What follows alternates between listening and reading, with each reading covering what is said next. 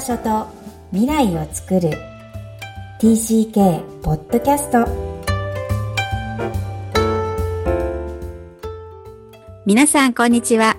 TCK ホームインタビューの時間です。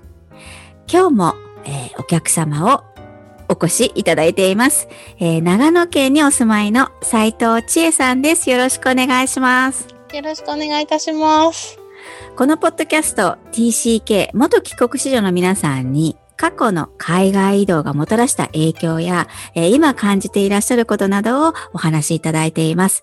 えー、ぜひ、ちえさんも自己紹介からお願いいたします。はい。はじめまして、斉藤千恵です。と、1歳と3歳の子供の子育て中の29歳です。ああ、ありがとう。はい。そして、えっ、と、生まれは神奈川県の南足柄市で、えっ、と、はい、3歳までそこにいました。うん、で、その後、えっ、と、父の海外赴任についていく形で、グリーン、アメリカのサウスカロライナ州のグリーンウッドというところに7年半住んでいました。うんうんうんで、アメリカでは現地校の学校に通いながら、土曜日には日本人の補習校に通っていました。はい。そして、現地校の小学校だと、えっと、小学校5年生なんですけど、そこを卒業するタイミングで、次の父の赴任先のオランダに引っ越しました。うんうんうん。で、そこでは、えっ、と、インターナショナルスクールに通いながら、また土曜日には補習校っていう感じに通ってました。で、オランダには、えっ、ー、と、約5年間ぐらい、えっ、ー、と、住んでいた後に、日本の高校2年生を進学するタイミングで、えっと、日本に本帰国して、うん、国際バカロリア教育をされている静岡県の学校に高校を卒業するまで通っていました。うん、で、私自身、あの、アメリカに住んでいたのもあって、どうしてももう一度、はいアメリカに戻りたいっていう意志がすごい強かったので、はい。でも、あの、やっぱり、あの、大学、アメリカとかではどうしても日本人という風に見られるので、日本人としてのアイデンティティをしっかり持ってほしいっていう親の希望も踏まえて、あの、1年間留学が必須ができる、あの、必須ができるという、ああの、早稲田大学の国際教養学部に、えっ、と、入学しました。ああ、そうだったんですね。じゃあ、その早稲田時代はアメリカに留学したんですか？あ、そうです。早稲田の国際教養学部で、えっと、1年間の留学ができるので、そこであの、ワシントン DC にあるアメリカンユニバーシティに1年間留学しました。で、そして早稲田大学を卒業した後に、えっと、日本唯一の六つ星ホテルであるマンダリンオリエンタルホテル東京に就職したんですけど、ちょっといろいろありまして、えっ、ー、と、結婚を機に東京を離れて、えっ、ー、と、現在は嫁ぎ先である長野県の、で、アパレルでパートとして働きながら子育てに奮闘しているママです。よろしくお願いいたします。こちらこそ、すごい長いストーリーをギュッと短く、しかもコンパクトにわかりやすくお話しいただきました。じゃあ少しずつ紐解きたいんですが、最初は、まあ、よく私と同じように、えー、私は5歳ですけど、千恵さんの場合3歳でアメリカ行かれるんですよね。はい、お父さんがメーカーの方で、えー、それをお母さんも一緒に、お兄ちゃんもいて、ついていくという形ですが、はい、覚えてますか、はい、えっと、3歳以前の記憶がほぼほぼないです。あの、日本に住んでいた頃の。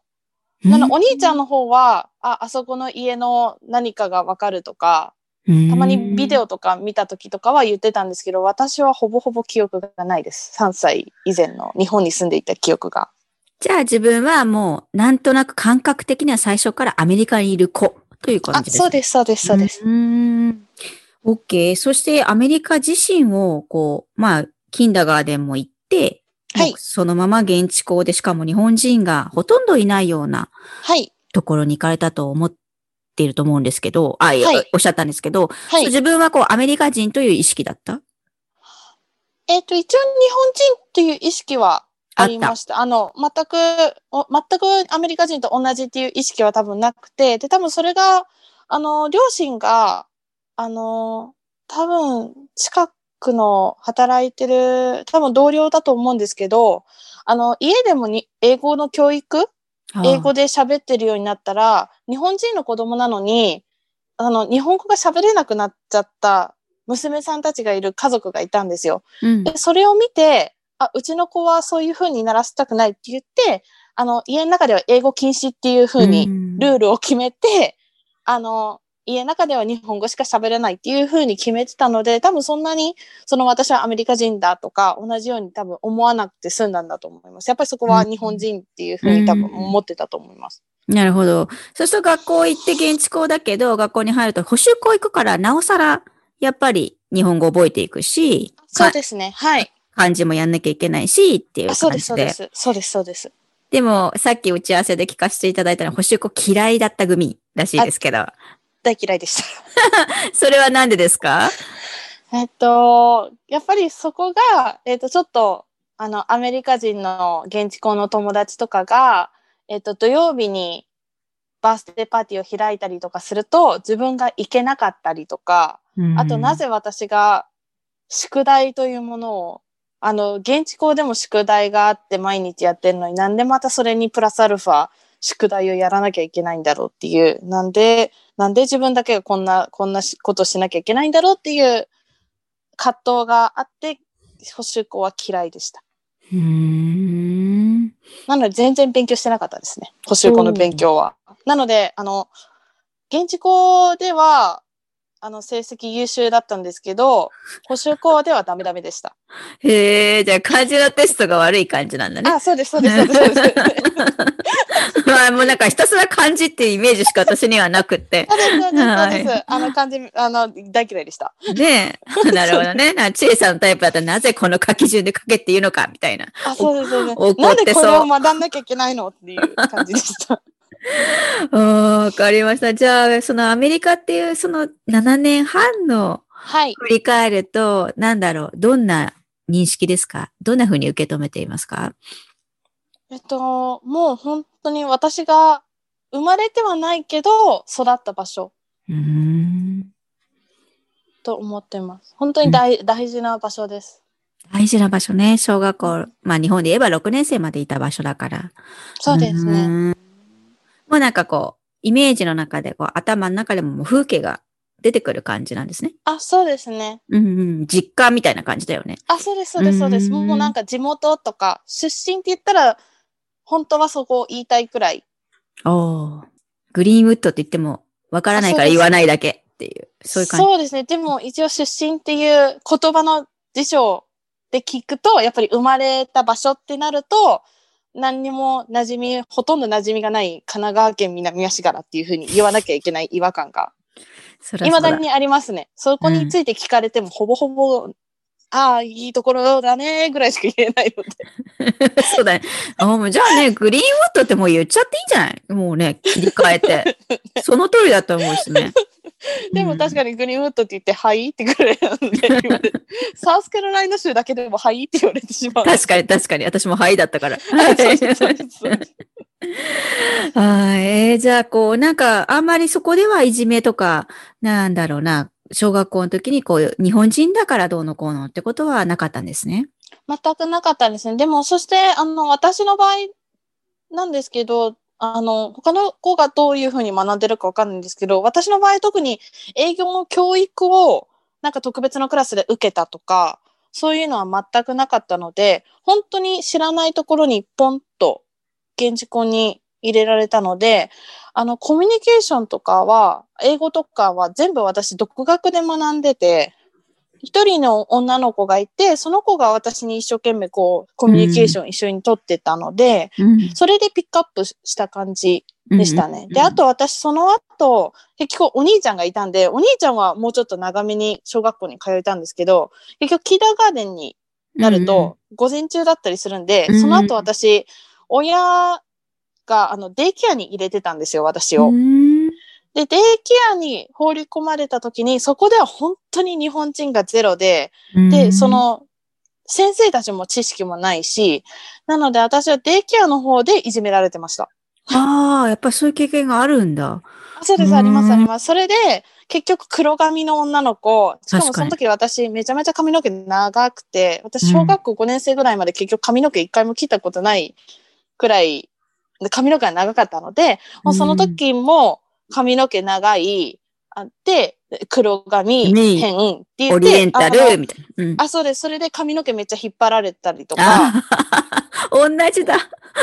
なそれでなんかいろいろ言われてたりして、でもいろいろ言われてるけど、何言ってるかわからないと思ってそれもすっごいムカつくと思って、多分もっとその英語を習得しなきゃっていうのだったんだろうなと思います。小さいなりに。こいつらにバカ、何回何回言ってるけど絶対にバカにしてるだろうなっていうへのが多分伝わってて。なんかじゃあ、小学校時代それがフリー、こう、解き放えた、もうわかるなーっていう時が来るの？あ、多分、なんとも、その、その後コミュニケーションがどうのこうのっていう思いはしたことなかったので、その後は。へえ。だから多分すごい自然とできたんだろうな流とれていったんで思います。すね。はい。じゃあ、そんだけ頑張ってって、まあ頑張ったっていう意識があったかどうかわかんないけど、そこが落ち着いたアメリカからオランダに行くんですが、その時はどんな気持ちがしました、あ、日本に帰らなくていいって思いました正直。そうなんだ。え、日本に行ったことないのにさ、ほぼほぼ記憶がないのになんでわかるの？日本が合わないって。あの、やっぱり、き来る、きあの、帰国子女とか、あの、日本から来る子供たちとか見てたりとかすると、な、なんだろうな。多分教育もそうですけど、もともと結局補習校で真剣に学んでないんで、帰ったら大変だろうなっていうのもあって。ああ、合う合わないって多分当時はそこまで思ってなくて、あ、はい。勉強がまるっきり違うので、あのーなので多分全然自分はそれをキャッチアップしなきゃいけないし、あとは、うん、多分日本の中では多分合わないんだろうな、自分って感じでしか思ってなかったです。だからお父さんが新しいところに行くって時に、やったーと思いました。うーん。じゃあ、嬉しい嬉しいオランダ。そこではインターナショナルスクールに行かれたと聞いていますが、どうでした、はい。楽しかったですね、うん。全体的に。全体的に。あの、結局、インターナショナルスクールに通ってて、みんながみんな同じような境遇？それか逆にオランダに移住、移住する形でいた友達とかが多かったので、逆にみんながみんな自分と同じ境遇の子たちがいっぱいいたので。なので、その、仲良くなって、あ、来年ちょっと本国に帰ることになったんだっていう子ももいたりとか、なので自分と同じような境遇の子たちがいたので、そんなに、あの、違和感を感じることなかったですね。なるほど。周りがね、移動することが当たり前っ。てことはすごく大きいですよね。私もこの概念を知って初めて自分が移動しない子たちの中に埋もれていたってことを知ったので、それが同じ仲間同、なんだろうな、同意識があるっていうのは、安心感につながるのかなっていう感じはするんですが、じゃあ5年間、ここもあまり、むしろアメリカよりいじめがないのかな？そうですね。学校内のいじめはないですね。でも、あのーアメリカにいた時より、よりオランダの方が、あの、日本人コミュニティ色はすごい強かったと思います。ああ、そうなんですか。ってことは周りにいっぱいいた。そうですね。あの、私住んでたのがオランダのティルバーグ市ってところだったんですけど、はい。あの、インターナショナル校に通ってたのが、アイントホーベンっていううんまた場所が違うところで、そこでは、あの、45分間の電車に乗って、うん、そして20分ぐらいのうん、バスに乗って通ってたんですよ。うん、大変だ。毎日。あ、そうです。そうなんです。なので、そのティルバーグ市に住んでる日本人の、あの、コミュニティの子たちがそのまま一緒になって、あの、あーまとまって学校に通ってたので、結構その日本人コミュニティ感がすごい強かったと思う。うん、じゃあ一緒に道中日本語で話すってことですか？そうです、そうです。で、うん道中みんな一緒に行動するっていう。うーん。それはどうでした？自分的にはどう感じてました？な、そんなに、その日本人コミュニティっていうよりかは、その移動がすごい長くて嫌でしたね。あ結局友達とかはみんな自転車で通学してるんで、自転車で帰って自由にあれしできたりするんですけど、結局バス通学の電車通学で、なおかつオランダっていう、あのー場所が、あの、時間にとてもルーズな場所なので、うんあ、の、平気で電車とかが遅れたりしてうん、で、あとオランダ語なので理解ができないんですね。ああ、そういうことか。そうです。それで、電車も、あ、5分遅れた。まあ、いつものことだし、あ、10分遅れた。あ、15分。あ、これは、と思って電車がなくなるパターンもあるんですよ。それわからないとね、なかなかね、なくなったことが。はいはいはい。あそうです。あの、だんだんだんだん、あ、20分遅れ、だいたい25分とかの間隔で、あの、電車って来るので、だいたい15分ぐらいになると、あ、多分電車消えるなって言って、消えてきますね。なるほど。なんか私が知ってるのは昔の中国がそういう感じでしたけど。あ、そうなんですね。そう、そういうのにはじゃあ結構耐性、耐える力はあるわけね。あ、そうですね。あ、うんもうなんか、で、オランダもめちゃめちゃ寒いので、もうそれも寒さの中、待ってたりとかするんで。それはご愁傷様だけど、まあね、力強い高校生だね、これはね。あそうですね。そう考えると、あの、あ、すごいな。そんだけ長い距離、しかも異国で通ってたのはすごいなと思いました。うーん。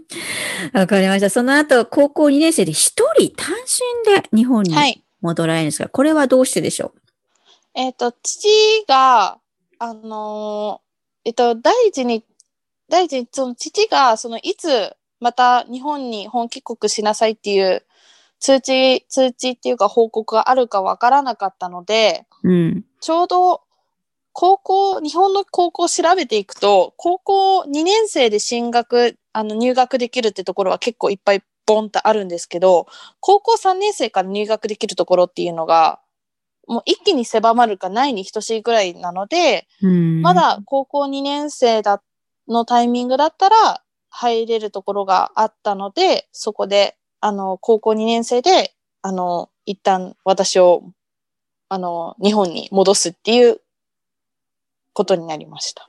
すごいよね、お父さんとお母さんの判断。しかも自分のおじいちゃんおばあちゃんがいない場所の静岡。そうですね。そうですね。全く行ったこともなければ。全く、うんあの、ゆかりもないですね。うんそれを決めたお母さんの判断もすごいなと思うんですが。ううんん。実際一人暮らししてどうでした？えっと、下宿をしてたので、一応、あの、その、なんだろう、寮、寮母さんまではいかないですけど、結局、普通の民家のお家で、で、その中の、何部屋かな。あの、部屋が何回かに分かれてて、多分私が下宿した時には5人いたんですね。女の子が。。うん。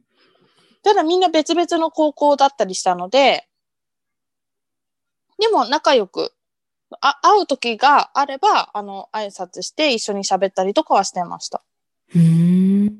でも高校はみんな違いました。えっ、と、よ4人、その、あ、そっか。私入れて6人だったのか。そのうちの4人が一つの高校で、おうあの、ソフト部だったので、おうなので、あの、部活とかで時間が帰りが遅いし、で、もう一人の女の子は、私の通っていた高校の姉妹の学校に通ってたんですけど、あの、チア部で、あの、遅かったりしたんで、あの、全然、そんなスケジュールが合わない時にはほとんど合わなかったりしたので、で、りょうぼさん、あの、すごい優しい方だったので、うん。あの、問題なく過ごせました。ああ、そうなんだ。逆にね、なんか想像したのは、初めての日本で、しかも一人なんだけど、そこで日本のこう、一般パターンを覚えていくのかなっていうのは、想像するんですけど、そうでした？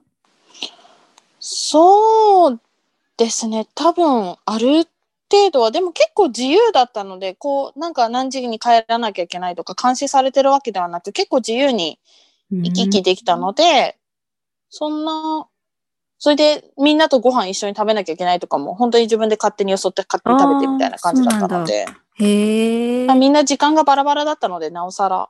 なるほどね。じゃあ、その意外と一人暮らしはスムースで、学校はどうでした？学校がすごい大変でした。うんここで大きく来るわけですね。どんなことが大変でした？えーっと、あの、授業に関しては全く問題なくて、あの、英語であの、英語で授業もできたし、本当にそのまま、あの、こオランダに住んでた学校のカリキュラムの勉強の方針をそのまま同じだったので、問題はなかったんですけど、ただ本当にそこだけを抜けば、あの、ザ普通の私立校だったので、うん。あの、制服もあるし、うん。靴下まで、あの、制服だし、うん。であと、えっ、と、た体育の授業だけは他の一般の、あのー高校生と一緒だったので、あのーそこで初めてその、にあと、あと生徒会だったりとか、クラスの役員だったりとか、そういうのは本当にザ・日本のうん。ものはそのままだったので、うん。うん。そういうのを学んでいかなきゃいけない。ただ自分の中では、あ、とりあえず先輩後輩だけはめっちゃ厳しいんだよなっていうのは、うんあの、漫画だったりとか、あアニメだっったりとかで 学んでたので、た。とりあえず言葉遣いだけ、先輩とかには言葉遣いだけ気をつけようと思ってた。すごい。漫画で学んできたんだ。漫画とかそういうので、多分そう、そうや、そうだよね、みたいな感じぐらい。ええまるで海外の留学生、日本に来たい留学生が、日本の漫画で学んできてきたみたいな感じですね。そうそうそうえそっか。じゃあ、あの、その、に、ザ・日本を覚えるということが高校時代だったっていうことなんですね。うん、一番苦労したのは何ですか？一番そこで苦労したのは、あの、結局、あまり、その自分が帰国子女っていう、あの、っていうふうに思、強く思ってなくて、普通に一、海外から帰ってきた子みたいな感じぐらいでしか思ってなくて、で今までの環境もそうだったんですよ。その中でいきなりポンと、日本、海外に行ったことない私立からずっと小さい頃からガーッとエスカレーター式でみんな全く同じ子たち、ずっとちっちゃい頃から知ってる子たちの中にポンと放り込まれた中で、あのー多分私が孤立してたので、で、そのまま発言で私が多分、あのーあの、場をわきまえないじゃないですけど、うん。多分自分が言った発言とか態度とかが悪かったのかなと解釈はしてるんですけど、その時にあの、いじめにあって、うん。あのー、2年間ずっといじめにあっていて、何かその隠されるとかではなくて、うんうん。あのー本当に多分分かりやすいのが、あのーお弁当を食べる時間に、うん。えっ、と、女子、うん。男子、うん。私って感じで一人で食べてたんですね。うん。お昼ご飯を。あと、何かパートナーで組まなきゃいけないってたなった時に私が一人それが困るね。とか、え、あんたがやりなよ、一緒に組みなよとか言われてる中、辛いね。っていうのがあって、なのでその時に、あのー多分、一種の過食症にもなって、はい、そうなんですか。あの、食べ物を食べる時しか、やっぱり幸福感が満たされなかったりとかして、あ、と、学校のカウンセリング、カウンセラーのところに行ったりとか、ああ、そうなんだ。すご、い精神的にだんだんだんだん落ちこぼれて、それ、で本当にもう限界ってなった時に、うんうんあの、未だに覚えてるのが橋の本当に歩道橋の上で母に電話をして、へえ。あ、の、すごくすごくやっちゃいけないってことだっていうのは分かってるんだけど、うん、今、本当にこの歩道橋から私、飛び降りたいですって言ったんですよ。うん電話で。。うんそしたら、あの、頼むから飛び降りないでって言われて、母。に、今すぐ次の飛行機で帰るからって言ってくれて、そこで思いとも止まって、あとはもう一つ、あの、もう一つ自分を引き止めてたことがあって、あの、うん海外のお友達が日本に来るときに、誰が案内してあげるんだろうっていうのもあって、私が案内しなきゃダメじゃんっていう二つのあれがあって、それで、あの、母がすぐに戻ってきてくれて、高校から多分1週間か2週間ぐらい休んで、うんうん。あ、のー山梨の富士山が見えるところに、山、山名湖かな？に連れてってくれて、ちょっとそこで療養して、あのー高校に戻った感じで、ただ、それも両親がいろいろ話してくれて、高校3年生の時もそうですけど、あの、休みたい時には休んでいいよっていうふうに言われたので、確かに。なので、あのー高校3年生も、時もそうですけど、あの、本当に、ただ、卒業するにあたって、最低日数は必要だから、あの、最低日数だけ来てくださいって言われて、あの、あとは休んでていいよっていうふうに言われたので、あの、結構休んでました。高校2、3年生は。で、3年生の時には、もう両親もお兄ちゃんも帰ってきてくれたので、みんなで、あの、小田原に住んでました。小田原ね。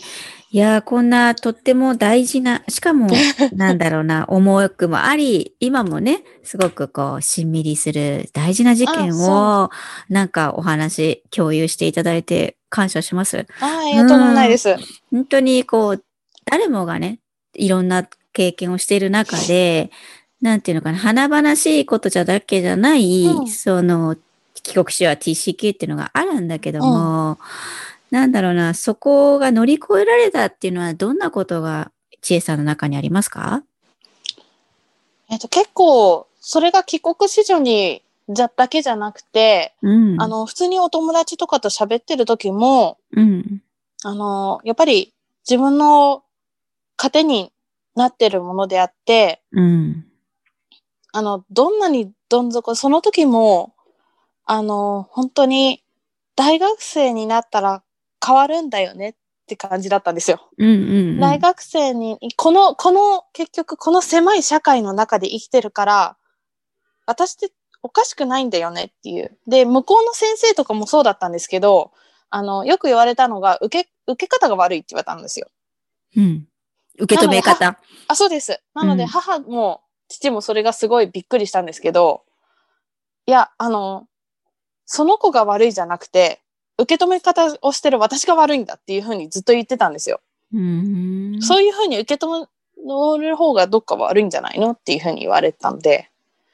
なので、それを考えて、その、自分の中でも、今もそうなんですけど、あの、悪い意味ではなくて、あの、人がどういうふうに、なんでそういう考え方をしてるんだろうって聞くのが大好きなんですよ。うん。うん。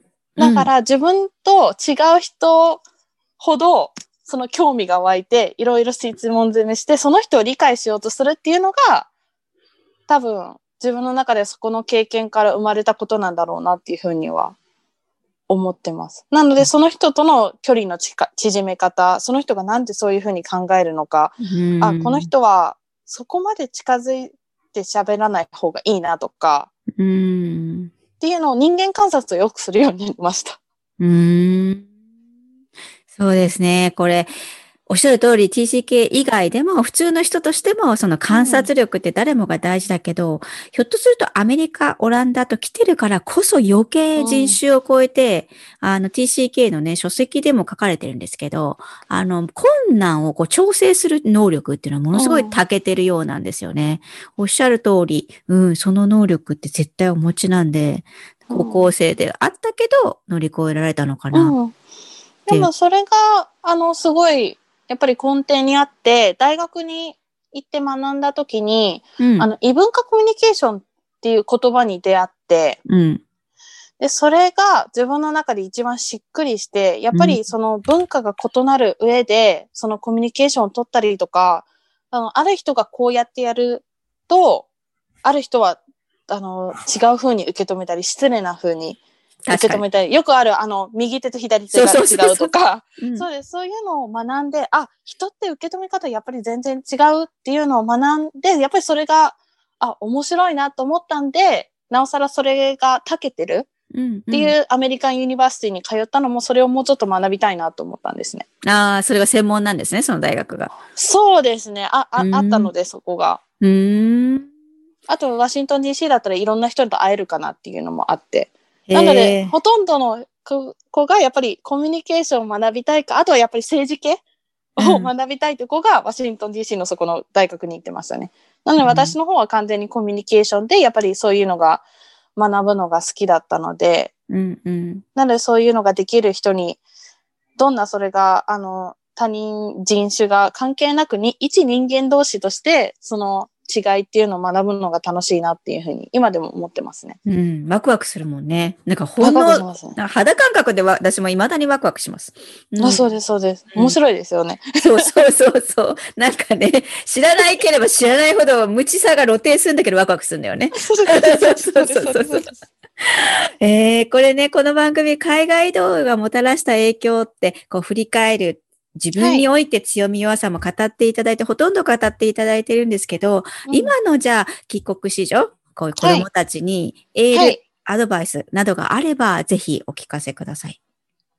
えーっと、本当に、なんだろうな。えーっと、オープンマインドにいることがすごい大切かなっていうふうに思います。うん。で、それが、あの、今の異文化コミュニケーションじゃないですけど、うん。あの、文化によってやっぱり、あの、行動だったり、あの、習慣だったりが全然違うので、はい。それを否定するとか、あ自分と違うっていうふうに考えないで、そうやって、あ、なんでこういう文化があるんだろうっていうふうに、ちょっとだけ考え方を変えていただくと、多分、生活が苦じゃなくて、ワクワクする方になるのかなっていうふうに思うので、その一学ぶ人、うん。あ、の、として、あの、楽しんで、なかなかその海外に出るっていうことが多分ないので、うん。そのこれからもっと、もっともっと世界がだんだん狭くなる感じで、あの、いろんな人と働いたりとかする機会、出会ったりする機会が多いと思うので、すべてにおいて、そのオープンマインドでいたら、あのー楽しく、そんな苦じゃなく過ごせるんじゃないかなって思います。うーん、ありがとうございます。逆にね、今聞いてて自分たちが一番こう日本に厳しい目を持ってね、る部分もあるじゃないですか。うん日本人でなんでお自分たちうんが逆に日本から出たことない人にオープンマインドであるべきだって、ある、もうむかインタビューに出ていただいた方に言われて、それも、もにもね、応用できますよね。うんうん、日本の中で適応するためにも使える大事な視点かなと思います。でもやっぱり自国のそのプライドっていうのもやっぱり高いところは高いですし、うんそれは別に持ってて いいと思うので、あのーよくある、ね、海外から来る人たちはその国のやり方を学びなさいとか、うんよくあのオランダにいた時も、あの、なんでオランダ語喋れんだお前らっていう感じで、あの、茶化されたり、げあの、そこに住んでる子供たちによく言われたりとか、へえ、なるほど、その、ね。その、で、多分、それ、それもまた日本でもあるじゃないですか。日本に帰ってきてそういうのも、あるある。あの、なんだ、ポスターとかで、その、何、日本語で注文してくださいとか、うん。あ問題になったりとかしたじゃないですか。あの、それとかも、やっぱりその、やっぱりまたオープンマインドにいるだけで、また全然違うんだろうなって、そんな自国のことをグッてやるんではなくて、学ぶ機会にすれば、もうちょっと、みんなも楽しく住めるんじゃないかなっていうふうには思いますね。おっしゃる通りですね。はい。私も未だにそれを嫌だなってこうマイナス感情が出てくるとそこに戻ろうといつも頑張っています。なかなかですが。はい。そうですね。なかなかですよね。なかなかですよね。わかります。はい。はい。じゃあ、チエさんにも最後の質問をさせてください。はい。Where is your home? と、私のホームは、はい。やっぱりアメリカのグリーンウッドになります。うん。やっぱり、あのーまあ、墓をそこで埋めるのは多分絶対無理なので何とも言えないんですけど、はいあ。の本当に何度も帰りたいなって思える場所で、やっぱり安心する場所なんだろうなって思います。何度かアメリカのグリーンウッドを離れてから、うん。